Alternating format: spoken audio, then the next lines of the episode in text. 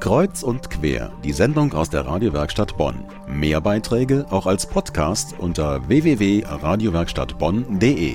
Epochaler Wandel, Ende der Volkskirche, neuen Aufbruch wagen, Mut zum Handeln. In der katholischen Kirche ist schon jetzt vieles nicht mehr, wie es war.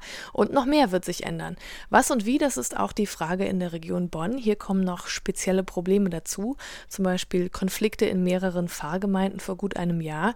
Jetzt soll der Dialog über die Zukunft der Kirche in Bonn nochmal Fahrt gewinnen. Gut ein Jahr ist das hier. Streit gab es vor allem um Mitspracherechte von Pfarrgemeinderäten.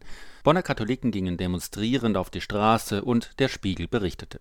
Letzten Mai gab es einen runden Tisch, seitdem arbeitet eine Projektgruppe. Es geht darum, einen Dialogprozess weiterzuführen, angeregt von der Deutschen Bischofskonferenz und dem Zentralkomitee der deutschen Katholiken. Ein Dialogprozess auch in Bonn und für Bonn. Das Ergebnis ist eine Veranstaltung in dieser Form neu und ungewohnt ist für den kirchlichen Kontext. Schwester Margret von Häling, Vorsitzende des Katholikenrats Bonn, der Vertretung der Laien im Stadtdekanat. Der Katholikenrat war von Anfang an dabei in diesem Dialogprozess, immer zusammen mit dem Stadtdekanat. Geplant ist jetzt eine Zukunftswerkstatt unter dem Titel Auftrag Kirche in Bonn. Als Auftakt soll ein Tag lang diskutiert werden, was das ist, der Auftrag der Kirche. Der Bonner Stadtdechant Wilfried Schumacher sagt dazu, keine Vorgaben. Das wollen wir ja gucken, was die Menschen meinen, was der Auftrag ist. Der Stadtdechant steigt in den Dialogprozess ein, um das gemeinsam mit den Menschen zu erarbeiten und nicht von vornherein zu sagen, das ist der Weg. Dialogveranstaltungen gibt es in vielen Stadt- und Kreisdekanaten im Erzbistum und in Bonn unter besonderem Vorzeichen.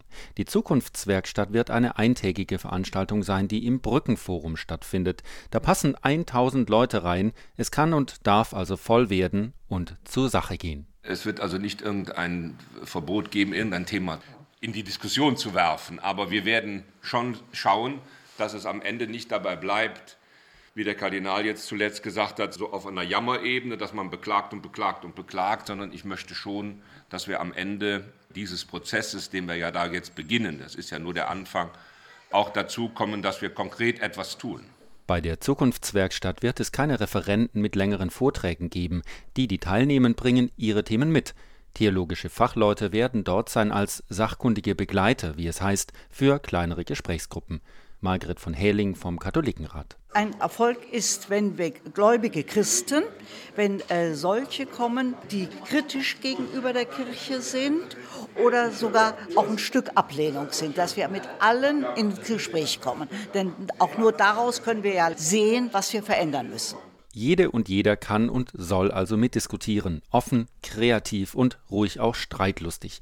Wie man sich auf Fragen einigt, wie man Lösungen findet, all das ist ein Experiment. Das Ergebnis, so Stadtdechant Wilfried Schumacher, ist offen. Das Ganze hat dynamischen Charakter, also es gibt natürlich eine Struktur.